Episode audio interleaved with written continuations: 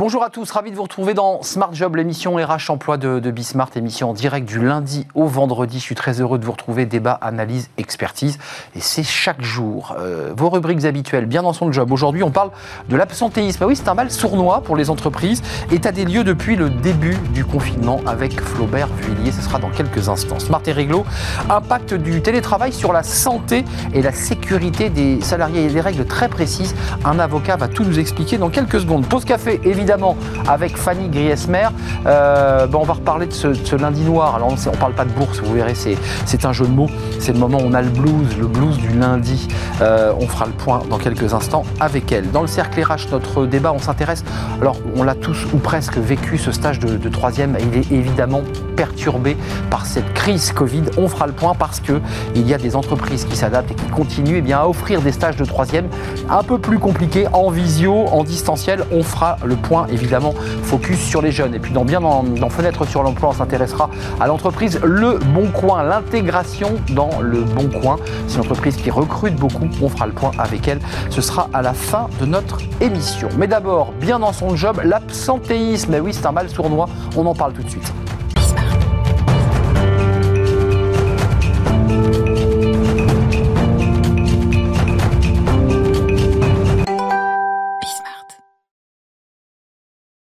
L'absentéisme, c'est un sujet sensible. Alors l'absentéisme depuis le confinement et puis l'absentéisme avant le confinement. On en parle avec euh, Flaubert Vuillier. Bonjour Flaubert. Bonjour. Ravi de vous accueillir sur le, plateau, fondateur de la manufacture RH.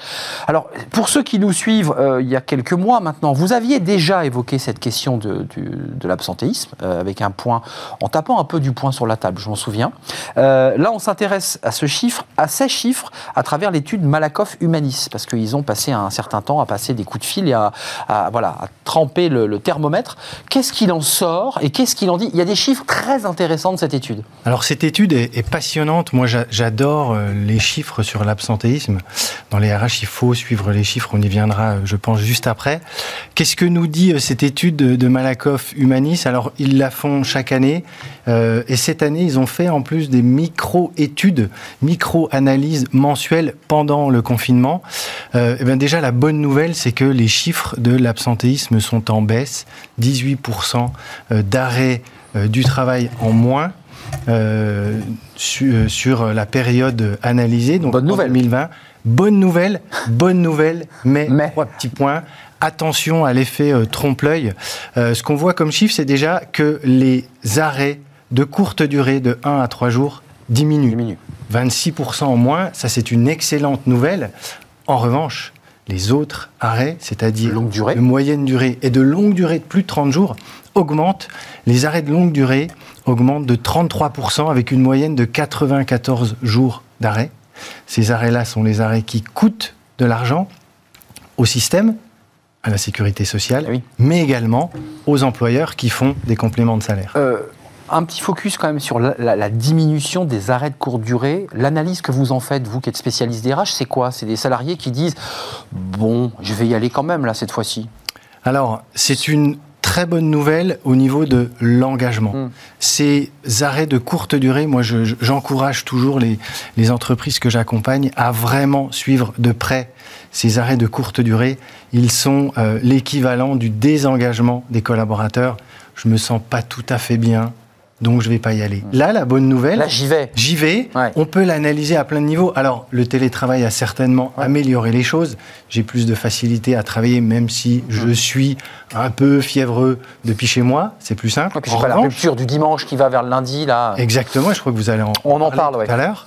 Euh, en revanche, ce qu'il y a de très positif, c'est on peut on peut l'analyser en se disant tiens, les collaborateurs se disent je vais accompagner mon entreprise. Il y a un moment difficile. Je suis, allez, là, je, m'y colle. Peut-être qu'il y a une relation managériale qui a changé aussi un peu avec euh, le, travail à distance et le hmm. télétravail. Donc ça, c'est une formidable nouvelle. Euh, il y, a un chiffre qui est quand même assez intéressant. Là aussi, on, parle souvent des trains qui n'arrivent pas à l'heure. Parlons-en une seule seconde. Mais avant confinement, je crois que c'est 36% euh, de salariés qui étaient en arrêt de courte durée pendant les grèves. Tiens, tiens, tiens. Alors, ce qui est formidable, c'est que cette période... on tombe malade là. Exactement. Là, on on est un peu plus malade, cette période a permis l'analyse de différents moments pendant les grèves, pendant le confinement et un peu après le, premier confinement. On va voir le chiffre. Et en effet, on se rend compte que les, les gens ont euh, trois fois plus tendance à avoir des maladies ordinaires, la gastro, euh, la petite grippe, euh, mm. quand il y a des grèves. Bon, après, euh, on peut l'analyser. Alors, il y a peut-être un phénomène aussi dû au fait qu'en télétravail, on voit moins de monde, on est moins malade, on a moins de, phénomènes de maladies ordinaires. Mais certainement aussi, il y a les grèves, je dois me rendre sur mon lieu de travail. Ah, ça va être galère. Ça va être galère. Bon, bah écoutez, je vais peut-être rester chez moi. Après, attention, ces, maladies, ces arrêts de courte durée sont synonymes, souvent, de, jours de carence, donc de perte. De perte de salaire De salaire pour les collaboratrices et les collaborateurs. On en a parlé sur ce plateau, la carence n'est pas la même entre le public et le privé. il y a tout un débat euh, très, très sensible d'ailleurs et très, et très, politique. Euh, donc on, a entendu des, arrêts plus longs et puis un dernier focus avant de voir ce qu'on peut faire, parce qu'une fois qu'on a fait un diagnostic qui est, un peu le verre à moitié plein, à moitié vide, on va essayer de voir ce qu'on peut faire quand on est mhm. euh, à la tête d'une entreprise. il y a quand même des troubles psychologiques qui sont évoqués dans les médias depuis quelques temps. Là, on le voit à travers cette étude. Hein. les, les salariés sont malades pour des raisons psychologiques. Exactement, et ces, ces troubles psychologiques sont multipliés par deux, si je ne me trompe mmh, pas, sur absolument. les chiffres. Entre, entre avant, et... et après. Et là, je pense que euh, on voit euh, le mal qui est pour le coup sournois euh, de ce qui se passe intérieurement, psychologiquement pour les collaboratrices par le collaborateurs dans cette période si spéciale. Et ça, ça va être à suivre de très près sur, sur le long terme. Les conséquences peuvent être importantes, et notamment en termes financiers, mais aussi personnels pour les personnes qui vivent ces moments si difficiles. Alors, Flaubert, ce qui est intéressant, c'est qu'une fois qu'on a fait ce diagnostic qui est vraiment intéressant, c'est l'étude Malakoff humaniste. Il faut aller la voir, il faut aller la décrypter parce que c'est une étude très riche. Euh, vous, vous êtes, euh, vous êtes conseiller RH, vous donnez des conseils. Ben euh, les entreprises, quand vous les rencontrez, elles ont leur tableau de bord, elles ont les outils ou elles ont rien ou pas grand-chose? Alors, ce qui est très intéressant aussi dans cette étude, c'est qu'ils ont interrogé des, patrons, des, des, entrepreneurs, des entreprises, et 56% déclarent ne pas avoir de tableau de suivi de l'absentéisme. Alors là, moi, les bras m'en tombent, ça n'est pas possible. On ne peut pas euh, pas suivre ces chiffres-là. Encore une fois, 1% d'absentéisme, ça équivaut à 1% de masse salariale en termes de coûts. Aller chercher des pourcentages à droite, à gauche, il y a des leviers en termes d'argent de, à aller chercher, de bien-être des collaborateurs. Donc il faut suivre ces chiffres. Euh, les indicateurs RH sont fondamentaux. Moi, j'accompagne mes clients sur ces sujets-là. Il y a trois indicateurs, moi, qui, que je trouve très intéressants. L'absentéisme, prévisible et imprévisible. Hum. Celui qu'on peut piloter, celui qu'on subit, mais il est récurrent, donc il faut le connaître. Il faut en analyser les causes.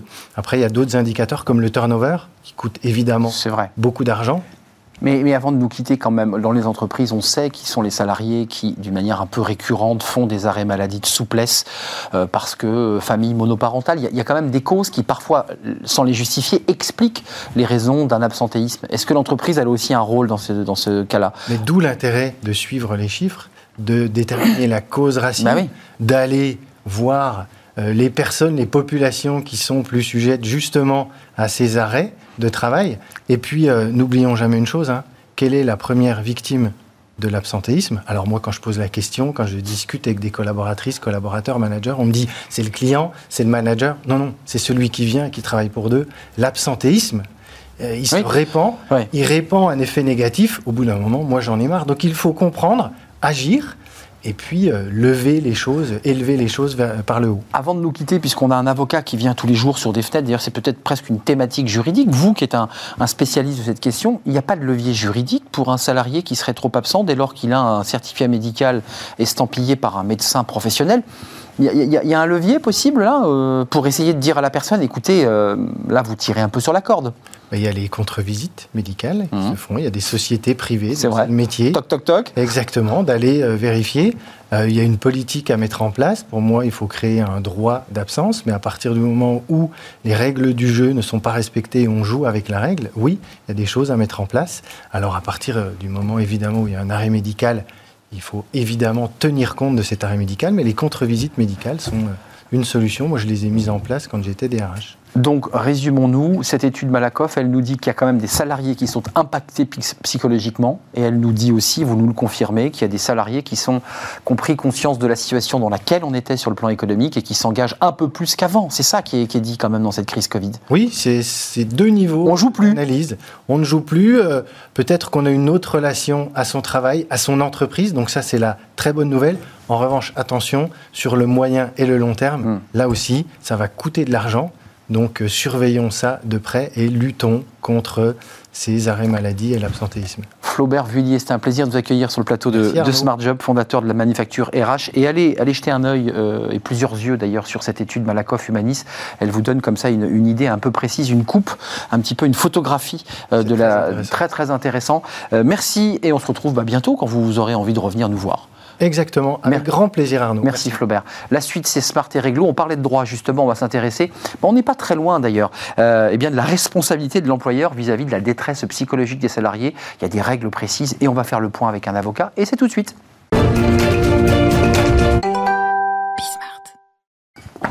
Smart et réglo, focus juridique, focus, il faut bien dire les choses, focus juridique avec un avocat chaque jour, avec Étienne Pujol aujourd'hui qui euh, revient régulièrement dans notre émission, avocat au barreau de Paris, spécialiste en droit du, travail et en droit social. On s'intéresse, alors ça fait vraiment écho avec ce qu'on vient de se dire avec Flaubert, euh, l'impact du télétravail sur la santé et la sécurité des salariés. Commençons avant même de parler du Covid, l'entreprise a une responsabilité à l'égard de ses salariés. C'est une règle de droit. Règle de droit et euh, une règle d'autant plus importante que c'est une obligation qui euh, renforcé, euh, de sorte que s'il arrive quelque chose aux salariés, alors en temps et lieu de travail, donc pendant la durée du travail et sur le lieu de travail, eh bien la responsabilité de l'employeur est engagée par rapport aux conséquences de ce qui arrive aux salariés. Alors, euh, Étienne, il y a quand même des points qui sont intéressants. Il y a eu un ANI, il faut le rappeler, un accord national interprofessionnel non contraignant, mais qui a quand même repris un peu la jurisprudence du, rapport de 2005, de l'étude de 2005, pour la nourrir. là, aujourd'hui, il y a un document beaucoup de salariés sont en télétravail. Euh, cas pratique, euh, ce salarié se lève, on est lundi, il commence, il prend son poste à 9h, il va se connecter, mais à 8h45, il tombe dans la douche, il se blesse. est-ce qu'on peut considérer, est-ce que le droit, est-ce que l'entreprise peut considérer qu'on est dans le cadre d'un accident du travail? Alors, c'est une excellente question, très pertinente, effectivement. Merci d'avoir posé souvent. Merci oui, c'est ça. Exactement.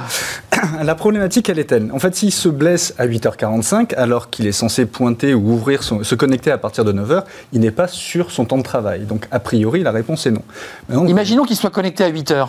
Qu'il soit connecté à 8h ou qu'il soit en forfait jour puisqu'il n'y a pas de durée du travail en forfait jour. Là, la question est un peu plus problématique, parce que on va considérer qu'il est sur son temps de travail. Maintenant, est-ce qu'il répond à une injonction, prenant sa douche, est-ce qu'il répond à une injonction de son employeur? La réponse est a priori non. Donc, l'employé, si malgré tout le salarié décide de déclarer cette chute dans sa douche comme un accident du travail, l'employeur devra émettre des réserves pour dire non, ça n'a aucun rapport avec le fait qu'il travaille pour moi. Mais euh, il y a quand même beaucoup, beaucoup de points qui sont à, définir. L'avocat, et j'imagine la jurisprudence, parce que la loi ne peut pas tout prévoir, ben mais une maman qui va chercher son enfant, elle travaille jusqu'à 16h25, elle va chercher son enfant à l'école, à la crèche, je ne sais, pour reprendre son poste à 17h, puisqu'elle elle, elle décide de faire un, un trou dans l'emploi du temps, elle se fait renverser par une voiture où elle glisse sur un trottoir gelé. Comment ça marche là? Elle, fait valoir quoi? Ben, C'est toute la problématique en fait. On, en revient au postulat de base. Est-ce que ce faisant, elle est sur un trajet? Professionnel pour se rendre sur son lieu de travail Non. La réponse est non. Donc, a priori, quand même elle voudrait déclarer son accident du travail, l'employeur euh, devra émettre des réserves en disant c'est pas de ma faute si euh, elle est allée chercher euh, son enfant à l'école. D'autant plus, d'autant plus s'il n'avait pas été prévu dans l'accord, puisqu'on en revient quand même à la question de la NI qui eh prévoit des accords collectifs, les temps de pause. Est-ce qu'il était prévu que cette salariée, entre 16h et 17h, fasse une pause pour aller chercher ses enfants à l'école. Donc on en revient à un débat plus fin encore sur la manière dont on organise une journée de travail en télétravail, mm. parce que certains commencent déjà à se plaindre sur l'idée qu'on est en train de transposer une journée au bureau à celle de la maison. Celle de la maison offrait des souplesses. Si c'est pour pointer à 9h et quitter à 17h en, ayant un code d'accès, pour le... enfin, ça change rien finalement. Bah, c'est exactement ça l'enjeu. L'enjeu juridique, quel est-il? Et c'est pour ça que l'ANI n'est pas allé aussi loin qu'il l'aurait pu. Le code du travail, euh, il n'a pas été changé euh, depuis euh, qu'il a été rédigé. Ah C'est-à-dire qu'on considère qu'il y a un lieu de travail et il y a un temps de travail. Or, on ne peut pas euh, travailler de la même manière chez soi que euh, chez son employeur ou au lieu de travail habituel. Et du coup, l'employeur ne veut pas exercer le même contrôle. Je vous rappelle, le lien de subordination, c'est euh, direction, contrôle et sanction. Le contrôle du travail ne peut pas être exercé de la même bah manière quand on est chez soi que quand on est sur le lieu de travail. Euh, je, vous bombarde de questions parce que c'est des cas pratiques ah bah, auxquels pensent les salariés. Ça ne peut être que ça. Euh, je suis dans mon lit, il est 22 h je réponds à un mail urgent parce que je travaille à l'international et j'ai à ce moment-là un, un, problème de santé, peut-être lié au stress, lié à l'angoisse que j'ai au moment où j'envoie ce mail, et je l'impute lié au fait, ce problème est lié au stress que j'avais. Là, on est dans un cas limite. Je suis dans mon lit. J'ai mon ordinateur, comme beaucoup de, gens travaillent dans, leur lit. Mhm. Euh, comment on fait? Ben, En fait, c'était lié à, la problématique de euh, je suis en forfait jour, j'ai une grande latitude pour organiser mon travail comme je l'entends. C'est la contrepartie du forfait jour. Et euh, je fais du télétravail un peu gris. Pourquoi? Parce qu'en étant forfait jour, on est quand même censé respecter les 11 heures de pause quotidienne, notamment nocturne. Ça, c'est la règle, ça, c'est la règle. Et les 35 heures hebdomadaires. Or, on se rend compte que des gens, pour des questions d'organisation, euh, se déconnectent souvent ou ne travaillent pas en journée et donc reprennent leur travail le soir une fois que la journée est terminée, les enfants couchés, etc., etc. Et on est dans une sorte de télétravail gris où effectivement, si l'employeur dit il faut que tu me répondes maintenant ou il fallait que tu me répondes aujourd'hui et tu n'as pas répondu, là, effectivement, euh, il y a une présomption un peu plus forte de ce que c'est en lien avec. Là, l'employeur serait déclaré responsable du stress provoqué par le, salarié. En tout cas, l'employeur aurait plus de mal à se défendre de la non-imputabilité euh, de l'accident du travail. Euh, vous qui êtes avocat, vous qui avez relation avec les entreprises, des clients, peut-être des salariés, euh, où est-ce que le droit doit encore évoluer? Parce que je pense qu'il y, a la jurisprudence qui va évidemment s'empiler, qui va aider le, le juge à trancher, mais où est-ce qu'on doit améliorer les choses selon vous bah, C'est un peu, euh, comme le dit Jean-Emmanuel Rey, c'est une sorte de juridique parc, cette fiction euh, de télétravail. Il y a, une problématique euh, fondamentale qui est on ne peut pas travailler de la même manière chez soi que sur le lieu de travail. Exemple de jurisprudence, un salarié qui se fait piquer par un frelon sur le lieu de travail, c'est un accident du travail. J'avais oublié celui-là. Un salarié qui se fait piquer par un frelon parce qu'il va jardiner pendant sa, pendant sa journée de travail, ça va probablement pas être un accident du travail, parce que c'est pas un lien. Autre exemple de jurisprudence, un salarié qui se prend une insolation parce qu'il travaille sur un chantier en extérieur, c'est un accident du travail. Un salarié qui se prend une insolation parce qu'il fait une sieste au soleil chez lui pendant sa pause déjeuner, ça va probablement pas être un accident du travail. Le code du travail ne prévoit pas ça, et le code du travail ne peut pas tout prévoir. Mais vous savez, le, nombre de salariés qui partent euh, sur des îles, euh, dans les pays du Sud, qui partent mhm. en famille, en couple, avec des amis, en louant des maisons, euh, des salariés tombent dans l'alcool. Euh, parce qu'ils travaillent, parce qu'ils sont à distance. Est-ce qu'on peut là aussi imputer une responsabilité d'entreprise qui a une responsabilité sur la santé de ses collaborateurs, que ce soit sur des addictions ou autres? Est-ce que là, il peut y avoir aussi, pour l'avocat qui défendrait ce salarié, la possibilité de, justifier cette, ce, droit-là? Oui, et d'une manière plus générale, de toute façon, l'employeur, on en revient à ce que vous disiez en introduction, l'employeur a une responsabilité par rapport à la, à la santé de ses salariés. Or, en télétravail, on voit qu'il est beaucoup plus difficile de s'assurer de la santé de son salarié. Évidemment. Et donc, il y a des principes de management, et votre invité précédent en parlait, euh, pour s'inquiéter de la santé euh, de ces salariés en télétravail, qui sont déconnectés euh, du monde du travail, qui n'ont plus parfois de lien social avec la collectivité de travail. Ce n'est pas une somme d'individualité, une entreprise, c'est un collectif aussi. Et donc l'employeur doit montrer qu'il a pris les mesures de prévention sur la santé de, ses salariés. Et donc ça implique de s'inquiéter un peu plus régulièrement de comment va son salarié. Avant de nous quitter, Étienne Pujol, on l'a vu dans l'étude Malakoff Humaniste, pour faire un lien avec la, la rubrique précédente, il y a moins d'arrêts de travail de courte durée qui prouvent l'engagement, mais il y a aussi plus d'arrêts de travail de longue durée sur des causes liées à la psychologie, c'est aux troubles psychologiques. Est-ce qu'on peut là aussi imputer, est-ce qu'un salarié peut imputer ces troubles psychologiques directement au fait que l'entreprise ne l'a pas suivi, ne l'a pas suffisamment aidé? Oui. J'ai été abandonné, je me suis trouvé seul. Je me, me suis pas senti aidé. Je me suis pas senti accompagné. Alors il y a aussi la part des choses. Avec hein. oui, c'est très subjectif parce qu'il y a aussi la part des choses entre la crainte d'attraper la Covid et euh, le, stress lié à être confiné chez soi dans un studio de 15 mètres carrés. Mmh, c'est ça, le, c'est ça l'enjeu. Euh, merci d'être venu nous éclairer parce que c'est, un droit qui évolue beaucoup. On est dedans, donc j'imagine que c'est très concret que la jurisprudence se fabrique au, gré des décisions de justice. Euh, merci d'être venu, Étienne Pujol, nous, nous éclairer sur cette question sur la responsabilité des entreprises à l'égard de leurs salariés. C'était Smart et Réglo. On fait une petite pause café. C'est le Blue Monday. Bah oui, le Blue Monday. Enfin, c'est en tout cas, c'est, on, va le voir avec mmh. Fanny Griesmer. Bah oui, c'est ce fameux jour-là, le fameux lundi, euh, bah, où on est, on est totalement dépressif. On en parle. Est-ce qu'on est vraiment dépressif d'ailleurs? C'est tout de suite, pause café. Le Blue Monday, alors vous allez me dire une pause café pour parler du Blue Monday, mais qu'est-ce que c'est que cette histoire? Mais non, parce que Fanny Griesmer, elle va, elle va nous redonner le sourire, elle va, elle va essayer de nous faire un tout petit peu rêver. En tout cas, le Blue Monday, Fanny, c'est... On peut parler de tout pendant la pause café. Voilà, on, alors on peut parler de tout, mais là, vous avez choisi de parler du Blue Monday. Oui. Bon, le Blue Monday, c'est quand même le, la journée supposée la plus déprimante de l'année. Ouais. Euh, vrai ou pas vrai d'abord cette histoire de... Alors, pas ça d'où, ça totalement vrai. Alors, ça revient déjà chaque année, euh, le troisième lundi du mois de janvier. Alors, la date n'a pas du tout été choisie par hasard. C'est le résultat d'une formule mathématique des plus complexes. Un algorithme On a un point de convergence entre le manque de luminosité, ça, ça ne nous a pas échappé, hein. le froid, le contre-coup financier des fêtes. Oui, vous avez peut-être trop dépensé pendant les fêtes. hein. Et puis l'érosion, déjà, et oui, le 18 janvier, des bonnes résolutions de début d'année. Alors si l'on ajoute cette année le masque, le manque d'interaction sociale, et en plus, depuis samedi, le couvre-feu à 18h, alors là, on se dit que le cocktail est explosif et que forcément, bah, on a un peu le moral dans les chaussettes. Euh, voilà, je- je- Donc rien de scientifique. Ouais, c'est presque un fake, hein, il y a une- cette y a une véritable équation. Ouais. Euh, donc c'est un professeur hein, de psychologie qui est à l'origine de, de cette savante équation. Euh, sauf qu'il aurait été missionné et payé par une agence de voyage. donc bon, le côté scientifique Pas bête. passera par là. hein. Sauf que oui, cette année, on s'est à se demander s'il n'y aurait pas quand même un grand fond de vérité. Effectivement, comment ne pas se laisser gagner par le spleen, hein, cette période très très spéciale, hein, alors que les prémices de 2021 ressemblent un petit peu trop à 2020. Selon une enquête menée par l'agence d'intérim CAPA, 72% des Français se sentent plus déprimés que l'année dernière, la crise sanitaire coupable pour plus de la moitié d'entre nous. Et pour couronner le tout, nous serions plus de 40% à estimer que l'année 2020 2021, 2021 cette année-ci. Ah, vous vouliez rester dans l'année précédente. que 2020, non, je n'ai pas envie, mais visiblement, ça ressemble un, un peu trop. Hein. Ouais, ouais, on n'a pas vu beaucoup de 2020. ruptures entre Non, 20 et, et pas encore. 21. Euh, Il y a quand même une question autour. Alors, Blue Monday, c'est qu'on fait la tête, on est un peu déprimé, on a comme ça, on porte sur nos épaules des trucs terribles. Il faut rire. Essayons de rire, non vous- Mais oui, moi, Bah alors, ouais, justement, essayons de rire. Dis non, la déprime ne passera pas par nous, ni aujourd'hui, ni cette année. Et le rire, je trouve que c'est un, Mais- un bon remède. Quand on fait quoi on, on redevient une sorte de, de- de- de nourrisson joyeux, très heureux, qui passe son temps à rire comme Et ça. ben justement, figurez-vous qu'un enfant de 4 ans rit en moyenne 300 fois par jour. Un quadragénaire rit autant en 10 semaines.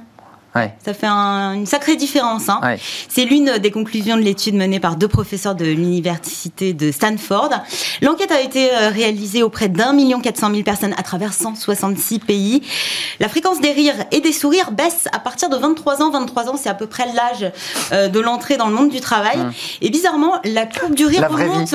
Voilà, après l'âge moyen de la retraite, ce qui confirme bel et bien le lien entre euh, le monde professionnel et la perte de l'humour. Si on fait un petit calcul rapide, ça fait bah, 40 ans. 40 ans Ah là là là là. d'austérité à minima, c'est un petit peu triste. Enfin, en tout cas, des zygomatiques un peu pendants, quoi. C'est ça. Voilà. C'est 40 ans, on rit plus, quoi. La, la question qui se pose, c'est Ouais. Pourquoi on n'ose pas rire au travail Peut-être qu'on n'ose pas se lâcher, peut-être qu'on a peur de faire une blague qui tombe à plat, je sais pas, d'être ridicule euh, éventuellement. Et pourtant, oser le rire et l'humour au travail aurait non seulement de nombreux bienfaits, mais aussi beaucoup de valeurs, une sorte de super pouvoir en fait. Le rire. Physiologiquement parlant, Ah oui, ça, c'est- c'est très bon. la joie Ouais. et les expressions de la joie libèrent des substances chimiques, dopamine, sérotonine ou bien encore endorphine, Exactement. qui réduisent le stress dans le cerveau. Ça fait un petit sas de décompression hein, bien salutaire, à la clé bien-être et détente, vous l'aurez compris. Mais ce n'est pas tout, cela permettrait également de renforcer la confiance en soi, d'améliorer l'ambiance au travail, ça c'est pas faux, Mmh. et de renforcer les liens entre les collègues. Le rire aurait donc tout bon. Mais ça va même... Donc, le joyeux de rire, il faut l'accepter, il faut l'intégrer, il faut rire avec lui. Mais c'est ça, Mmh. moi je trouve que ça, ça peut être la locomotive, voilà, se, la- se laisser porter par l'élan. Mais sachez également que le sens de l'humour serait déterminant dans les choix de recrutement. C'est 98% des directeurs euh, interrogés au cours de l'étude qui le disent. Hum, ça compte. Euh, sens de l'humour d'autant plus décisif que les supérieurs hiérarchiques dotés de cette particularité seraient plus respectés par les membres de leur équipe. Hum, euh, attention, l'humour, c'est à double tranchant. Faut, faut, faut quand même pas aller trop loin. Ah, Méfiez-vous. Euh, la bonne blague. euh, Même, même lors d'un entretien de recrutement. voilà, voilà. Non, il faut quand même. Attention vous mettez les pieds quand même. Ouais. Allez-y à tâtons. Hein, euh. Il faut avoir le sens de l'humour, mais l'humour parfois un peu gras et un peu lourd peut aussi être, être rédhibitoire. Bon, voilà. L'exercice peut-être un peu risqué, mais rassurez-vous, apparemment, pas besoin de multiplier les blagues. Le secret serait d'être simplement joyeux. Joyeux, donc de l'optimisme, euh, quelques, mots d'esprit bien, bien sentis plutôt, et le sourire même derrière le masque. Bon, en tout cas, si ce matin vous n'avez pas entendu votre réveil, que vous êtes aperçu que vous n'aviez plus de café, et qu'en plus le Wi-Fi est aux abonnés absents alors que vous êtes en télétravail, bah, dites-vous que la meilleure solution, c'est peut-être d'en rire et que demain, bah, ça ira déjà mieux, a priori. Bah oui, on sera sorti du Blue Monday. Bah, Blue Monday jusqu'à minuit, puis après on passe à autre chose. Bah, accrochez-vous. minuit avec impatience. Accrochez-vous un sourire en bandoulière et venez au travail avec le sourire, même si effectivement il pleut, c'est un peu gris et il y a le Covid. Merci Fanny de nous avoir redonné le sourire. Merci à vous. Euh, enfin, attention, hein, avec modération l'humour. Hein. c'est toujours, c'est un peu comme l'alcool. Hein. Je pense qu'il faut tester. Il faut, voir. Voilà. Faut, il faut voir l'interlocuteur que vous avez en face. beaucoup avant. Merci Fanny. On se retrouve demain pour une nouvelle pause café. Je ne sais pas ce que vous avez prévu. D'ailleurs, peut-être que vous n'avez pas prévu encore. Pas encore. Je cherche pas à vous piéger chaque jour. Euh, parfois, vous réfléchissez pendant la journée. Merci pour votre joli sourire. Euh, la suite de nos programmes, c'est bien euh, le cercle RH. On va s'intéresser aux jeunes. Bah oui, parce que on parle beaucoup des salariés, beaucoup des demandeurs d'emploi et les jeunes dans tout ça. Les jeunes et les très jeunes, ceux qui sont en troisième, ils font un stage. Bah oui, le stage de troisième, il n'existe plus ou il est compliqué. Comment faire? Ce stage est souvent une clé qui vous révèle l'emploi que vous allez faire pendant bah, une partie de votre vie. on fait le point avec des experts. C'est pas si simple de les monter ces stages, mais il y a des entreprises qui s'organisent. C'est tout de suite, c'est notre débat après cette pause.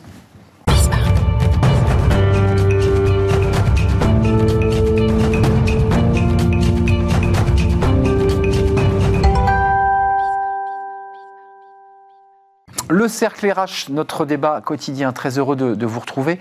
Euh, vous étiez peut-être avec nous dans la première partie de l'émission. On s'intéresse aux jeunes. Euh, on parle beaucoup de ces jeunes. On parle des étudiants, beaucoup, euh, qui sont évidemment perturbés par cette crise Covid. Et parlons aussi de ces jeunes de troisième. Alors, ils ont 14 ans. Ils vont faire leur premier stage de découverte. Alors, c'est un stage où on ne fait rien. En général, on ne touche pas à grand-chose. On observe. Mais c'est souvent un stage décisif pour donner envie eh bien, de faire un métier ou peut-être même de se dire bah, tiens, j'ai fait le mauvais choix. C'est pas le métier que je voulais faire. Crise Covid oblige. Ces, ces stages, évidemment, patatras, mais, mais, mais, des entreprises s'organisent euh, bah, pour les accueillir d'une autre manière et continuer eh bien, à, leur faire garder ce lien essentiel avec l'entreprise. Trois invités, trois acteurs de ce dossier. Antoine Lemarchand, merci d'être avec nous. Vous êtes le, DG, le directeur général de Nature et Découverte et coprésident d'Entreprise et Progrès, dont on a parfois quelques invités de ce mouvement très dynamique. Vous, vous êtes, faites partie de ces entreprises mais qui justement avaient décidé d'inventer, de recréer, de réinventer ce stage de troisième dans un contexte euh, extrêmement particulier. On va en parler avec vous dans quelques instants. Euh, Omar Benlala, merci d'être avec nous. Vous êtes euh, responsable pédagogique d'un stage et après. Alors on parle beaucoup des, étudiants, mais là vous vous penchez vous sur les élèves de, troisième. donc c'est un peu, je dirais, sur le plan économique, une niche un peu, un peu. Mais on, va essayer de comprendre comment vous organisez et comment vous redonnez vie à ces, à ces stages. Et puis avec nous, Christelle Mélé-Génin, merci d'être avec nous. Vous êtes présidente fondatrice de Job IRL. Euh, c'est un réseau social d'orientation gratuit euh, avec justement une réflexion autour de ces stages de, troisième pour mettre en connexion certaines entreprises. Je pense à Ferrero, puisqu'elle est, elle citée évidemment, Nature et Découverte. Commençons par vous. Euh, Nature et Découverte, qui est une, belle entreprise, euh, avec une, raison, une raison sociale euh, intéressante. pourquoi vous avez décidé de, vous engager sur, gérer ce programme et de réinventer ces stages de troisième? Est-ce que vous êtes sensible d'abord aux débats d'actualité qui sont aujourd'hui, là, tous les jours, on nous parle de ces étudiants qui pètent les plombs, de ces jeunes qui sont perdus, de, on nous parle même d'un début de génération sacrifiée, la génération Covid. Est-ce que ça vous interpelle, je crois qu'il n'y a pas de débat. Euh, le, constat, c'est qu'aujourd'hui, effectivement, nos, enfants, euh, les, nos petits cousins, etc., on voit bien concrètement comment ils étudient et c'est à distance, ou alors si c'est pas à distance avec un masque toute la journée, il n'y a plus d'activité, euh, et puis on leur dit euh, crise climatique, euh, crise de virus, enfin bref, il y a... Moi, on leur dit, vous êtes responsable aussi, hein, excusez-moi, c'est vous les jeunes qui êtes responsables, hein. on leur a dit un ah, peu. Ah oui, moi, on me dit que c'est les vieux maintenant. Les ah les vieux, ah d'accord, bah, ça a changé, parce qu'au début c'était les jeunes. Hein. Ah oui, bah, enfin en tout cas, moi je suis toujours né avec le mot que je vivais dans une crise, et je crois que nos jeunes, on leur dit également qu'ils vont vivre tout le temps dans une crise. C'est vrai. Et il faut essayer de leur donner justement un peu de, ciel bleu. Et il y en a du ciel bleu. Donc, euh, essayons de, Il y a du ciel bleu. Bien sûr, il y a du ciel bleu. Il y a des créations d'entreprises. Euh, en France, on, est, on a un pays euh, de, de fort entrepreneuriat et c'est une bonne nouvelle. Il y a aussi beaucoup de jeunes qui, qui se lance dans le service à la personne. Euh, le, le commerce dans lequel je suis, c'est le premier employeur des jeunes. C'est du 18-25 ans. Euh, on recrute massivement des jeunes. Euh, D'autres enseignes que Nature Découverte ont annoncé des programmes très massifs de recrutement dans les années à venir. Euh, vous êtes en recrutement aussi, vous gardez le, le, le, oui, contact Oui, on va, on va continuer d'ouvrir des magasins. Alors, euh, c'est très difficile aujourd'hui de prévoir l'avenir, c'est ça qui est compliqué. Euh, et, et, et c'est vrai que c'est plutôt dans le monde du digital qu'on va recruter, Ah oui. quand on parle de commerce, Bah oui. Que euh, des magasins. Mais néanmoins, nous continuons d'ouvrir des magasins. Et on peut aussi avoir des jobs qui soient, qui soient difficiles euh, en termes de recrutement. Hmm.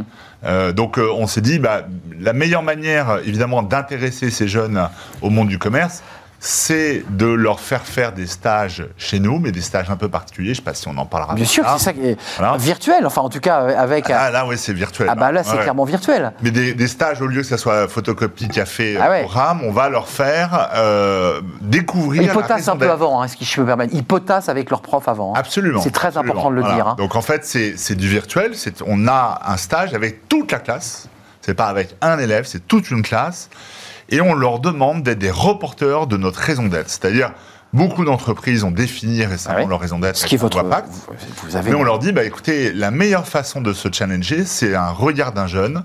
Venez faire et interrogez-nous sur qu'est-ce que cette raison d'être et surtout les preuves de cette raison d'être. Parce que le slogan, tout ça, c'est beau, mais Ouais. euh, le regard d'un jeune et de nous demander des preuves de ça, bah, finalement, c'est Ouais, la bien de le dire. manière d'a- d'avancer. Avec les mots d'un gamin qui a 14 ans, Oui. euh, avec ses mots et son regard de, de Jones, qui, qui, lui, sur son téléphone et sa manière de vivre. Voilà, J'ai- je dire, ah, euh, c'est bien votre raison d'être, mais in real life, quoi, c'est bien. Ouais, ouais, Euh, c'est- hein, c'est pas mal, mais, mais peut-être qu'il y a peut-être mieux à faire. Enfin, j'ai envie de dire, nature et découverte, sans- sans prendre de position hasardeuse, je vous donne la parole, c'est plus facile que pour Ferrero, parce que sur la raison d'être Ferrero, qui s'est engagé dans le programme, bon, c'est vrai que c'est souvent une entreprise qui est pointée du doigt pour des questions de, de junk food de, de- et de nourriture qui n'est pas toujours facile à, à ingérer. Nature et découverte, votre raison d'être, euh, vous Oui, êtes, vous très êtes- bien, mais vous on êtes est bien dans sur le vos commerce. pieds. hein. Vous êtes dans on le commerce. dans le commerce. Ouais. Et aujourd'hui, on parle beaucoup de sobriété, euh, C'est vrai. sobriété heureuse. Exact. euh, de, vrai. de consommer moins. Et, et- et on a nos paradoxes, comme toute entreprise aujourd'hui, qui doit gérer ce paradoxe de gagner de l'argent, faire de la croissance et en même temps vrai. être raisonnable. Hum, bien sûr, bien sûr.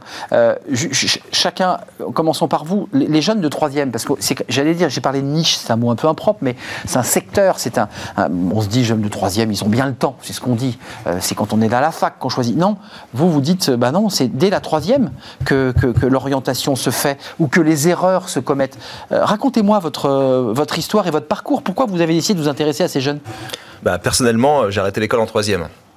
Donc, euh, Vous avez donc, effectivement, vous avez raté votre stage de troisième. il n'y en avait pas à l'époque, mais euh, juste après, j'ai été orienté en CAP secrétariat, euh, ce qui a été une catastrophe pour moi, alors que j'adorais le français, que j'étais plutôt bon dans cette matière. Et on a fait un stage, il fallait faire un stage, je l'ai fait chez mon oncle qui, est- qui était expert comptable. Et je me suis dit, en, en- en allant faire ce stage, moi qui détestais les chiffres, que l'école n'avait pas compris en fait ce que je voulais faire. Et j'ai arrêté l'école personnellement en troisième, et quand on arrête l'école en troisième à 15-16 ans, c'est une catastrophe Mais bien sûr. véritablement. Donc euh, c'est aussi pour ça que je me suis engagé euh, euh, dans ce sujet parce que je sais qu'à cet âge-là, il y a de plus en plus de jeunes en fait qui, qui se sentent incompris par l'école. Il y a une vraie perte de confiance. Clairement. Et la troisième, c'est vraiment la classe de l'orientation. On leur demande de se positionner pour pour l'orientation au lycée. Bac général, bac technique, bac C'est ça. professionnel, enfin il faut faire des choix importants. Et souvent, on oublie de dire aux jeunes en fait que ce sont les, leurs notes qui euh, leur permettent d'aller euh, ici ou là. Et euh, nous, on travaille avec les élèves euh, dès euh, la classe de quatrième pour avoir tout un travail de réflexion autour du parcours d'orientation, pour avoir tout ce travail de découverte et d'observation.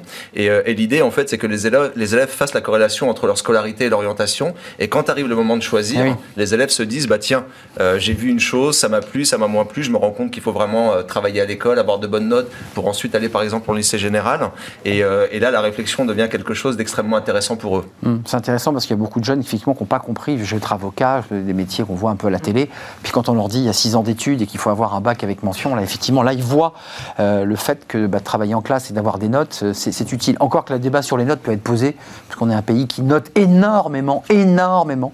On est, euh, je crois, dès, dès la maternelle, on a déjà des grilles d'évaluation. Enfin, c'est un truc incroyable, ça, ces notes.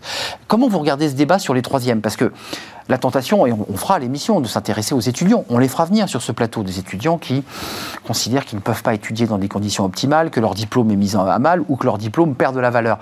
Mais un, gamin de 3e à 14 ans, euh, c'est décisif ce moment-là, le moment où on rencontre une entreprise, le moment où on se dit Ah bah oui, effectivement, c'est comme ça une entreprise. C'est un moment assez incroyable, ça. Oui, alors en effet, euh, bah, de toute façon, avec Omar, on se connaît bien et on, on a des ADN dans nos associations qui sont très proches, mais Dès la quatrième, nous ici, on travaille sur l'orientation des jeunes parce que beaucoup de jeunes en troisième font des choix décisifs pour tous ceux qui ne vont pas en filière générale. Ceux qui partent en filière générale, je dirais, ils ont encore un petit peu de temps pour réfléchir. En revanche, ceux qui choisissent d'aller en alternance vers la voie pro, bah, c'est un choix qui est important parce qu'on retrouve euh, en seconde, notamment dans la voie pro, plein de jeunes qui sont là par défaut qui savent pas vraiment où ils sont. Nous, on voit parce qu'on a aussi des programmes sur les années lycée et on a beaucoup d'élèves en seconde de la voie pro qui, en début d'année, quand on leur demande t'es où, pourquoi t'es là, quel métier tu vises, bah, ils savent pas pourquoi ils sont là. Et donc, il est capital. Reconnaissons que c'est difficile, hein, je vous interromps, mais trouver son métier quand on demande à un jeune. Ah, c'est certain. En fait, ils savent pas trop, enfin, à part quelques-uns qui. Voilà, des trucs très précis, mais le reste, ils savent pas, quoi. Alors, et donc, leur faire rencontrer des professionnels, leur faire rencontrer des entreprises à travers le stage de troisième à la fin du collège, c'est capital pour donner du sens, donner du sens à la scolarité, parce qu'en effet, on ne va pas à l'école uniquement pour avoir des notes, mais on va à l'école pour euh, gagner des compétences, euh, avoir un avenir euh, un peu plus sympa que si on ne va pas à l'école parce que c'est moins facile. Alors il y a des gens hein, qui s'en sortent très bien. Hein. Omar fait partie des gens qui, il a arrêté l'école en troisième et là il vient de publier un roman. Donc vous voyez, il y a des gens qui s'en sortent super bien. Il aimait le français, il nous l'a dit. Hein. Il aimait le français, Dès le il départ. est pour ça. Donc la boucle est bouclée. non mais c'est intéressant d'ailleurs. Mais non, mais vous êtes allé au bout de l'histoire. Mais après, tout le monde n'a pas un talent exceptionnel qui fait que quand on lâche l'école en troisième, on s'en sort. Et donc... Non, c'est une galère, faut le dire. C'est une galère. et donc, c'est quand même plus facile de monter sa boîte quand on a un bac plus 5 ou quand on a fait une école de commerce que quand on a arrêté l'école en troisième, même si on peut y arriver. Hmm. Donc, si vous voulez, c'est ça. C'est que l'orientation, c'est un tout. C'est ne pas briser les rêves. Tout est possible parce qu'il y a des gens qui y arrivent hmm. et les notes ne font pas. Mais en même temps, pragmatisme. Et en même temps, il y a pragmatisme bah qui fait que plus on apprend de choses jeunes et, plus on est dans la voie facile, mieux c'est. Hmm. Donc, par exemple, nous, chez Job cette année, pour pallier à, toute cette absence de stage de troisième, puisque cette année, euh, d'habitude, on en a 2500, 3000, on en a 600. Il n'y a rien. Voilà, sur notre plateforme. Et eh bien, cette année, on a lancé un stage digital, un peu comme vous. Avec un, jeune, une heure euh, Non, non. Euh, en fait, on prend des classes entières et sur toute la semaine, d'ailleurs, ce matin, on a un, stage qui commence, où sur toute la semaine, on a plusieurs collèges qui se connectent les animateurs de, notre association font des ateliers à distance sur la découverte de l'entreprise, c'est quoi l'entreprise, c'est quoi la diversité des métiers, c'est quoi les stéréotypes sur les métiers et autres? Et chaque matin, on inclut un live métier avec nos entreprises partenaires qui, pendant 30-40 minutes, présentent leur métier et répondent aux questions des jeunes pour montrer les métiers du numérique, tous ces métiers qui recrutent. Et nous, on s'attache beaucoup à présenter les métiers de demain car ça recrute beaucoup. Heureusement, il y a plein d'espoir en entreprise. Et comme je dis aux jeunes qui ont 15-16 ans, c'est vous qui allez créer le monde de demain. C'est vous qui allez inventer les solutions pour l'écologie, pour nourrir 10 milliards d'humains sur Terre, pour euh, faire toute la transformation de l'industrie, la robotique, l'intelligence artificielle. C'est eux qui vont le faire plus que nous. Euh, on va les aider. Mais on va les aider. Et vous allez les accompagner parce qu'il y a quand même une, démarche. Euh, c'est dur de choisir son métier. Je ne sais pas comment vous, vous êtes devenu celui qui est à la tête aujourd'hui de cette belle entreprise Nature et Découverte, mais comment, comment, on, comment on trouve un métier? Parce que moi-même, j'ai été journaliste, mais jamais je me serais imaginé le devenir un jour. C'est quand même très complexe de, de trouver le métier. Bah, Sa voie, en quelque sorte, d'ailleurs. Les choses étaient plus souples, je trouve. Euh, moi, j'ai commencé à faire des petits jobs en sixième. Euh, donc, euh, je faisais une semaine, deux semaines, trois semaines de, de, petits jobs l'été ou pendant les vacances. Dès la sixième? Ouais, ouais, dès la sixième. C'était assez souple, en fait. Et c'est vrai qu'aujourd'hui, il y a beaucoup de contraintes. Bah Légales, hein, juridiques. Hein, Avant 16 ans, c'est pas possible. donc, c'est même même aujourd'hui, faire un stage d'une semaine en troisième, c'est somme toute très peu. Euh, finalement, on a un regard très faible sur l'entreprise. D'accord. C'est déjà mieux que rien, mais euh, démarrons avant et essayons effectivement, avec les solutions du numérique, de rencontrer plusieurs profils et pas juste un profil. Mais juste, je, vous interroge, vous, chef d'entreprise, c'est pas pour créer une polémique artificielle, mais l'ayant vécu moi-même, parce que j'ai été professeur, il y a une incompréhension du, monde enseignant euh, à l'égard du monde de l'entreprise. Est-ce que vous le ressentez Franchement? Euh, euh, On ne se connaît pas. Entreprise et Progrès accompagnent beaucoup d'écoles, que ce soit en stage. On a aussi recruté des députés en stage il y a quelques années. Il y a même une émission d'ailleurs sur LCP, Vie ma vie. Oui, ouais, moi chez Nature Découverte, on avait accueilli pendant une semaine un, un, député. Mais il enfile la blouse, il prend les, les. Ouais, le tablier, exact, il vendre et tout. Et, euh, mais effectivement, on voit le monde du, des professeurs qui a un peu du souci avec l'économie. Euh, on, va, on est d'accord, on est d'accord. L'économie, d'ailleurs, moi je l'ai étudié. J'ai envie de dire, et l'argent, et la réussite, hein, si je peux me permettre. L'argent, la confusion entre chiffre d'affaires, dividendes, résultats nets, tout ça ça, ça, ça, se mélange bien. Un peu. Euh, et c'est vrai que bah, le, but d'une association comme Entreprise et Progrès, c'est de dire, écoutez, on ne va pas faire pro-prosélytisme, ah pro-capitalisme, etc. Nous, on, va juste vous parler de l'entreprise. On n'est pas en guerre, hein Non, non, pas du tout. On n'est pas en guerre, hein. on est ensemble. Et, bah mais, c'est vrai que l'idéal, c'est vraiment de travailler des profs. Maintenant, il y a une nouvelle génération de profs, plus pragmatiques, et, qui, euh, qui comprend bien que l'entreprise peut être une solution. On parle beaucoup aux jeunes en disant tu vas faire ça, tu vas faire ci, tu vas sauver le monde, etc. ils disent oui, bah non, c'est beaucoup de boulot. Vous, vous avez pollué, vous avez créé des virus, etc. On va avoir du mal. Aidez-nous un petit peu. Et je trouve que les professeurs qui viennent d'arriver sont beaucoup plus pragmatiques et accueillants vis-à-vis de, l'entreprise. Pour être précis, parce que certains ont eu une autre vie avant, ils ont été dans l'entreprise et puis ils sont devenus profs. Conversion. Et en reconversion, donc ils ont vécu l'entreprise. Euh, la dichotomie entre les professeurs, vous l'évoquiez tout à l'heure, cette difficulté de mal orienter un élève.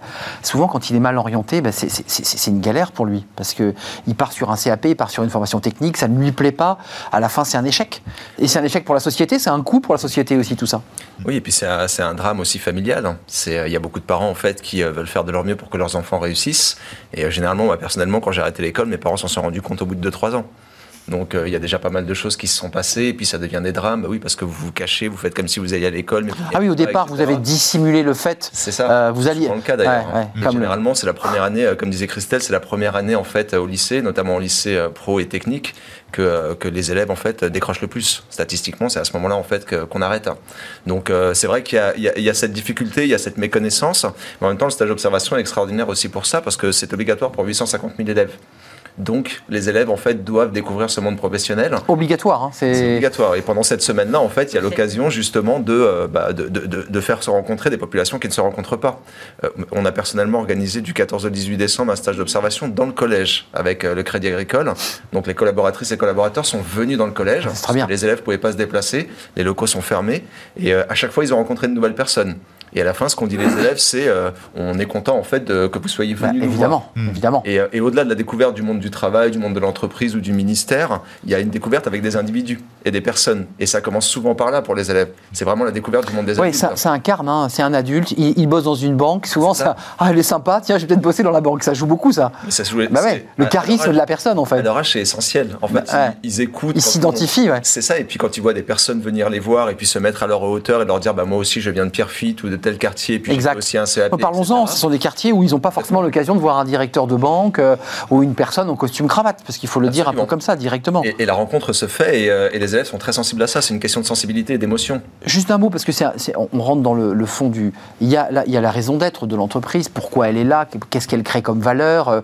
Euh, ça, c'est des questions qui sont évoquées en amont, hein, puisque c'est ce que vous évoquiez. Le professeur va travailler cette question avec les élèves, puis ensuite, il y aura le cas pratique avec cette, ce travail en classe il y a quand même un vrai débat, euh, et vous l'évoquez finalement, quand on n'a pas le réseau, quand on n'a pas les parents, euh, qui a le métier qui va bien et qui fait que l'enfant peut eux aussi s'identifier au métier du père, et qu'on a des, des, parents en famille monoparentale sans repère, c'est eux qu'il faut aider en, priorité, non? Parce que quand on a des parents qui, bah, qui, ont le réseau, qui ont les contacts, il y a les dîners, il y a tout ça, bon, j'allais dire c'est facile, mais sinon trouver un stage, parfois c'est galère. Bah, je dirais c'est pour ça que j'ai créé JobIRL. Bah, ouais. J'ai créé JobIRL pour donner du réseau à ceux qui n'en ont pas. Qui n'en ont pas, ouais. Et aujourd'hui, ça y est, on est plus de 70 000 membres actifs sur toute la France. Bah Et donc, euh, ça permet à tout jeune, euh, de, où, il habite, je dirais, où il veut, il n'a pas de réseau, il n'a pas de réseau par ses parents, il peut trouver aujourd'hui sur JobIRL des professionnels dans tout type non, mais ça commence dès la troisième, je veux dire par là. Euh, et on a des offres de stage de troisième pour justement ceux qui n'ont pas de réseau. Hmm. Et donc, euh, ça permet à ces élèves de faire des stages qu'ils n'auraient pas pu faire si euh, c'est un Bah peu oui. ce qu'on appelle le stage kebab, le stage euh, c'est- voilà, c'est ce que je voulais dire. en bas de chez soi. Bah oui, on va faire le- chez l'épicier parce que c'est le jeune qu'on connaît, quoi. Exactement. Voilà, Donc, et- voilà. Et, et donc ça aussi, ça permet et puis ouvrir. Enfin, nous on a beaucoup d'entreprises partenaires qui le font. Ouvrir son entreprise à ces jeunes des banlieues, c'est aussi, je dirais, leur dire, ben voilà, on vous ouvre la porte. Arrêtez de penser que la porte vous est obligatoirement. Ouais, il y a aussi une, censure de- du jeune. hein. Voilà, les jeunes s'auto-censurent. Je viens d'un quartier, de toute façon, ils veulent pas de moi. Euh, ah oui, mais Dans ça- l'entrepreneuriat, Ouais. c'est saisissant. Moi, j'avais accompagné un lycée comme ça euh, pour monter euh, virtuellement une entreprise pendant un an. Ouais, super. ouais. Et j'étais très marqué par l'autocensure, le, les, les limites tout de suite Ouais. qui se fixaient. Ouais, c'est ça. et en se disant, bah, moi, je veux créer euh, juste euh, une roulotte à pizza. Et je, je disais, mais non, mais les gars, il- faut penser beaucoup plus grand. Euh, pourquoi vous vous limitez à votre roulotte de pizza? Non, mais c'est bien, pourquoi Et dans pas, mon hein, quartier, mais- si possible. Ouais, pourquoi pas, mais visez grand. Et pourquoi vous mettez des limites? Ah, bah oui, mais nous, on vient de quartier, on n'aura jamais, effectivement, le réseau, on n'aura les banques. l'écoute, Bah ouais. les banques nous prêteront jamais de l'argent, etc.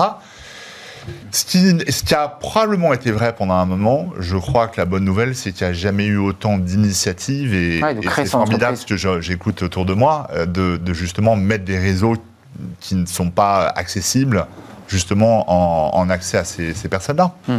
Et c'est aussi important que le diplôme, on sait très bien. Le, le- le réseau, euh, on sait très bien qu'il y a deux, deux catégories. Il y a deux France. Il y a une partie qui a le réseau, les diplômes, Bah et l'autre qui n'en a pas. Parce que vous, dans, dans- dans votre entreprise, enfin, je veux dire, il y a, il y a une raison d'être, une raison sociale. On voit les valeurs que vous portez, mais en même temps, c'est aussi une relation commerciale euh, classique. hein. Il, faut que quelqu'un soit aimable, sympathique. Donc la sélection est importante là. Ouais, Il ne faut pas se rater quand on, quand on pousse la porte d'une de vos enseignes, c'est la personne que l'on voit. Hmm. Si elle n'est pas aimable, Ah oui. Pendant, Bah, avant, eh oui. pendant et après. J'ai plus envie de revenir. c'est- compliqué. donc là, Euh, j'imagine que vous avez une vigilance particulière sur ce, le recrutement, les profils Ouais, de ces personnes. ouais. Mais on passe beaucoup de temps à les former, à les écouter aussi, à comprendre un peu euh, ce Qui ils qu'ils sont. viennent rechercher. Ouais. Et euh, beaucoup d'entre eux découvrent que le commerce, c'est beaucoup de boulot. Parce que euh, Nature Ouais. Découverte, ça a toujours eu l'image de c'est zen, c'est cool, c'est la nature, les petits oiseaux. Ouais, ouais, ouais. Et on leur dit, ouais, ouais, bien sûr, mais c'est aussi beaucoup de boulot. Donc, Ouais, ouais. euh, Ouais, il faut connaître les produits, euh, il faut, faut emballer, il faut Ouais, ouais. speeder Ouais, ouais. et, Et- toujours être sympa.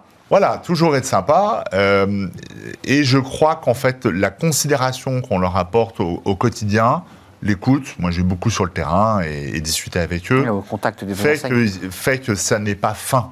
Euh, C'est-à-dire qu'ils sont vraiment heureux de bosser euh, chez Nature Découverte. Et comme beaucoup d'entreprises, euh, au niveau d'entreprise et progrès, on est une centaine d'entreprises qui essayent justement de promouvoir une- un nouveau regard sur l'économie et une nouvelle considération. Voilà, Hmm. pour les- Des collaborateurs. Des collaborateurs. Ouais, ça, vous n'êtes pas de la Y chair à canon. Ouais, c'est- c'est- vous êtes essentiel. Bah, on est, on est- c'est une association qui est assez orientée sur le employee first, euh, customer second. C'est vraiment euh, les employés d'abord. Et si les employés sont heureux, Forcément. voilà, à un Ah ouais. moment, les clients, ils vont être heureux, ils vont se dire, bah, ici, dans cette boîte, dis donc, ils ont l'air. euh, Ils ont l'air bien. Ouais, ils ont l'air bien. Donc ça me donne aussi envie de, de- voilà d'avoir un acte. Puis on connaît aussi l'esprit de, de votre. Absolument. Vous les croisez avant qu'on soit dans cette période Covid un peu particulière où les, physiquement on voit pas les élèves. Ceux qui venaient, ceux que vous avez eu la chance de croiser au siège Hmm. ou dans, dans le réseau. Comment vous les regardez ces jeunes? Parce que il m'est arrivé aussi d'accueillir dans des, dans des rédactions des jeunes de troisième. Parfois, on se dit, lui, il est, il est totalement fait pour le, pour le job, et puis on voit un jeune qui n'est pas du tout fait pour le job. Ouais, ouais, C'est ouais. très intéressant, ça. Oui, alors moi, je, je- je les vois effectivement euh, soit des très timides, ça. et qui, Qui pensent- bougent pas. qui pensent que leur potentiel sera. Et, et ça, c'est effectivement plutôt des quartiers euh, plus difficiles Mm. où ils se disent, bah, de toute façon, moi, jamais j'aurais. Donc, extrêmement timides, ils n'osent pas. Mm. Et puis, une autre catégorie qui, alors là, par contre, hyper à l'aise. Pied au plancher. Limite qui te tutoie euh, d'emblée et, euh, et qui C'est vrai. parle plusieurs langues, qui code, etc. Et c'est c'est et c'est là où se, se pose la question du, du leadership de, de, de patron par rapport à des petits jeunes qui maîtrisent parfaitement des outils, du, des réseaux sociaux, ouais. du codage, etc. Et qui se sentent supérieurs à vous. Et ils le sont, euh, techniquement, ils le sont Mm. vraiment. Donc c'est assez Ça, c'est terrible, ça, de ressentir Ouais. ça quand même. Se dire, euh, il est capable de rentrer quasiment dans mon URL, de Ouais. bidouiller. Ça donne le vertige. Euh, Tout part de la confiance, vous l'évoquiez au début de l'émission. C'est En fait, ces jeunes que, que vous accompagnez aussi, c'est intéressant, et qui racontent un peu votre histoire, c'est c'est quoi? C'est une question de confiance. On se met des murs, on construit des murs autour de soi et on se dit, bah ça, c'est pas possible. C'est ce que vous vous êtes dit, vous aussi, en arrêtant l'école ou pas? Oui, complètement. Et puis, faut pas ça, c'est pas pour moi. C'est ça. Et puis, c'est un âge, enfin, 13-14 ans. Faut pas oublier comment est-ce qu'on était à cet âge-là, quoi. Il y a l'acné, il y a les premiers amours. On n'ose pas dire à la, personne qu'on aime qu'on l'aime. On a l'impression d'être nul parce qu'on n'a pas répondu à la question. On travaille avec cette matière-là. Et euh, quand Une fragilité, ouais. C'est ça. Et puis quand on a par exemple organisé ce stage euh, euh, du 14 au 18, donc au collège, dans le 20e, et la première chose que j'ai dit en fait aux, aux élèves, c'est que si les collaboratrices et collaborateurs du Crédit Agricole sont venus, c'est parce que vous êtes important parce que vous êtes des invités d'honneur, quoi. Vous êtes l'avenir, qu'on le veuille ou pas. Nous, on est d'une certaine manière le présent et presque le passé. Et quand vous leur dites ça tout de suite, vous voyez dans leurs yeux que ah, c'est vrai, j'y avais pas pensé. Pourquoi? Ils existent. Quand on est adolescent, en fait, on pense pas à ça. Ouais, c'est vrai. Alors que vous êtes l'avenir. C'est quelle terrible, ou... quelle terrible épreuve que l'adolescence ah, pendant le Covid. Faut pas avoir la mémoire courte. Hein. Quelle, euh, quelle, terrible épreuve. C'est déjà une terrible épreuve, on l'a tous vécu. Mais pendant cette période, on pense aux adolescents, euh, voilà, qui sont un peu calfeutrés, qui savent pas trop où aller, qui ont plus de copains. C'était passionnant de, vous avoir euh, sur le plateau. Ça se termine et c'est terminé. Et j'en suis désolé. J'aurais bien, j'avais plein d'autres questions à vous poser. merci à vous trois. Merci à vous, Antoine Lemarchand. Vous êtes le DG de Nature et Découverte. Votre raison d'être. Allez, allez voir ce que fait cette entreprise, entreprise et progrès, qui amène aussi une autre, une autre vision. Et puis avec ces stages de troisième, New Look euh, virtuel, on, l'aura compris. Merci à vous, Christelle Mélingénin, présidente fondatrice de Job IRL. Combien de, dans votre fichier 70 000 70 000. 70 000. Allez sur le site si vous êtes en galère de, de, stage, de stage et de stage de troisième. Ça va et d'alternance. Et d'alternance. Ça va au-delà des stages de troisième, vous l'aurez compris. Omar Benlala, responsable pédagogique d'un stage. Et après, votre livre, votre roman, avant de nous quitter, moi qui écris. Tu n'habiteras jamais Paris, qui est paru chez Flammarion en 2018. Tu n'habites. Bon, voilà, ça, vient un petit peu comme ça, euh, euh, clouter euh, les propos que vous avez, on comprend l'espèce de barrière comme ça symbolique, j'imagine, du, du périph', non? Absolument. C'est ça, et oui, c'est ça, on, ne franchit pas la, barrière du, du, périph'. Merci à vous trois, c'est bientôt fini, on, termine par fenêtre sur l'emploi, on parlait d'espoir, il y a des entreprises qui recrutent, on reçoit le bon coin, bah oui, c'est une entreprise qui cartonne, bah c'est la digitalisation, et c'est une entreprise, eh bien évidemment, qui a une, un regard sur le recrutement et l'intégration, et c'est tout de suite. Fenêtre sur l'emploi vous est présenté par Le Bon Coin, le bon partenaire de vos recrutements.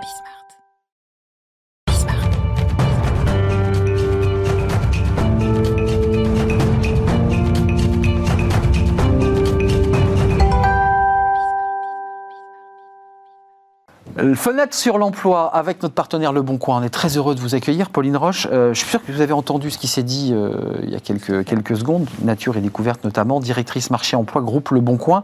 Euh, parlez-nous du, du, recrutement et de l'intégration de vos collaborateurs. Alors, dire avant Covid, parce qu'il y avait déjà une volonté très particulière de d'intégrer, de recruter, de, de, voilà, de chouchouter. Et puis évidemment, en deuxième partie, on parlera des intégrations pendant le Covid. Mais quel est l'esprit du Bon Coin en matière de, recrutement et d'intégration?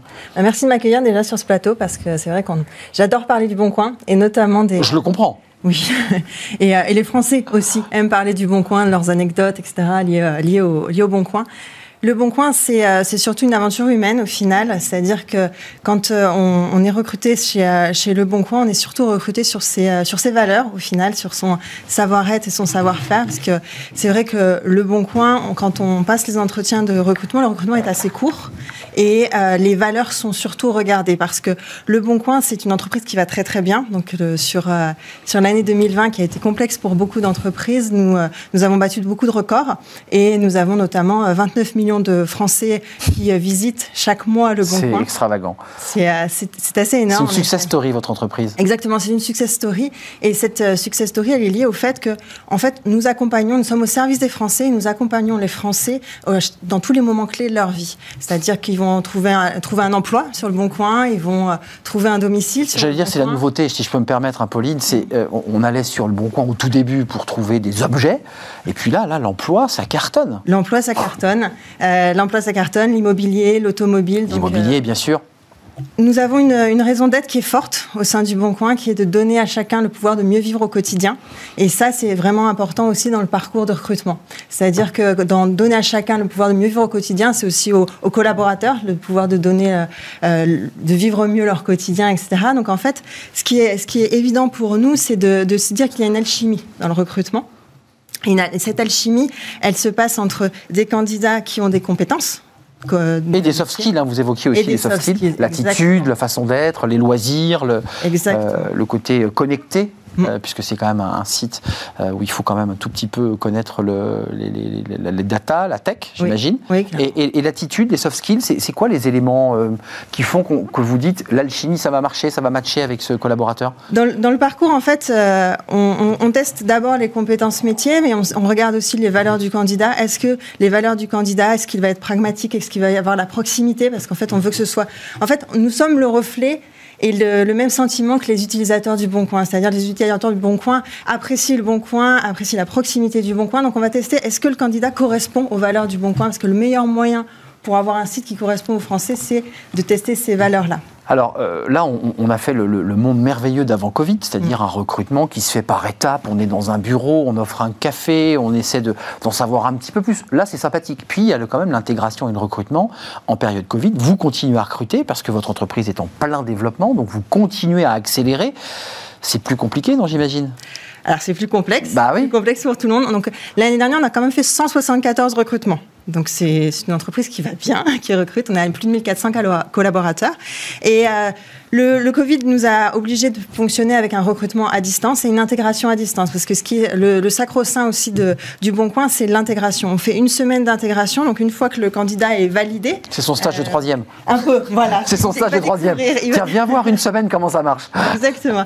En fait, tous les services vont venir présenter qui, euh, qui ils sont, comment ils fonctionnent. Le, Tout le monde joue le jeu parce que dans certaines entreprises, pas le bon coin, je le sais, mais il y a des boîtes qui disent Attendez, mais j'ai pas, pas que ça à faire que de recevoir le mec qui sera pas dans mon service, il faut le dire. Là, vous le faites. Tout le monde joue le jeu. Tout le monde joue le jeu. Pourquoi? Parce que déjà, il y a une notion d'exemplarité. Et Antoine Joutot, donc le directeur général du Bon Coin, pour toutes les promotions de tous les arrivants, prend du temps sur son agenda qui est quand même bien rempli pour rencontrer justement les, nouveaux, euh, les nouvelles recrues et, commencer à, faire ce partage d'ADN euh, du Bon Coin pour faciliter, un, leur intégration, mais aussi euh, conserver les valeurs du Bon Coin qui en font une success story française, comme vous, le dites. On l'évoquait tout à l'heure, Antoine Le Marchand, hein, sur l'idée qu'on se sente bien dans une entreprise, parce que quand on se sent bien dans son entreprise et qu'on se sent aimé, mais jusque, jusque par son directeur général et son PDG, on a envie d'y aller. Enfin, je pense qu'il y, a de ça. Très, c'est très, c'est très basique, mais c'est très important, ça, de se dire, euh, il a pris du temps pour me parler, il a pris du temps pour m'écouter. Je pense que ça, ça joue dans les performances. Donc vous le ressentez, ça? Nous le ressentons. Et euh, jusqu'à il y a encore deux ans,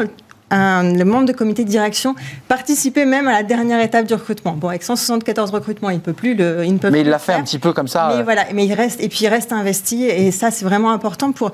Nous communiquons aussi beaucoup. Euh, vous parliez de la catégorie emploi sur la marque employeur et cette marque employeur c'est l'ADN du Bon Coin et c'est important de la, promouvoir et de et ça fait partie euh, des, de, de la sélection des talents. C'est-à-dire que les personnes viennent aussi pour rejoindre l'aventure du Bon Coin et les valeurs du Bon Coin.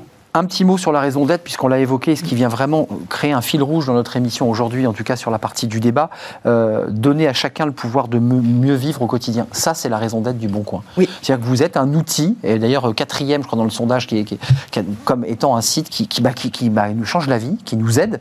C'est ça la raison d'être, c'est euh, voilà, nous, nous, rendre la vie plus facile. Rendre la vie plus facile, faciliter tous les échanges et faciliter la vie pour, au moment clé euh, pour, pour nos utilisateurs et pour nos collaborateurs aussi, puisque nous sommes la deuxième euh, place, nous avons la deuxième place en Great Place to Work et nous sommes labellisés depuis novembre en Best Workplace pour les femmes, ce qui me tient particulièrement à cœur aussi. Donc euh, ça montre vraiment les, les valeurs du Bon Coin et que l'image que vous en avez, c'est vraiment le Bon Coin.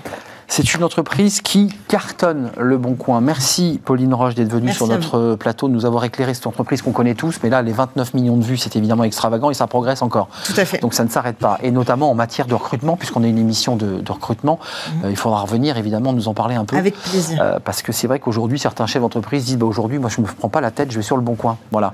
Euh, bon, ça fait réfléchir. Merci à mes invités d'avoir poursuivi le débat avec moi. Merci Antoine Lemarchand, merci Christelle Mélingénin. Merci à vous Pauline Roche du Bon Coin. Merci à vous qui nous regardez, bien entendu, parce que vous, êtes des, fidèles. Merci à Fanny Griesmer et à toute l'équipe. Euh, merci à, Kenny Dettelbach euh, à la réalisation et puis à mes amis du son et à tous ceux qui accueillent les, invités. Je serai là demain en direct, ce sera un vrai plaisir. Et puis c'était le Blue Monday, j'étais un peu triste, mais demain j'aurai un sourire incroyable. Portez-vous bien, à demain.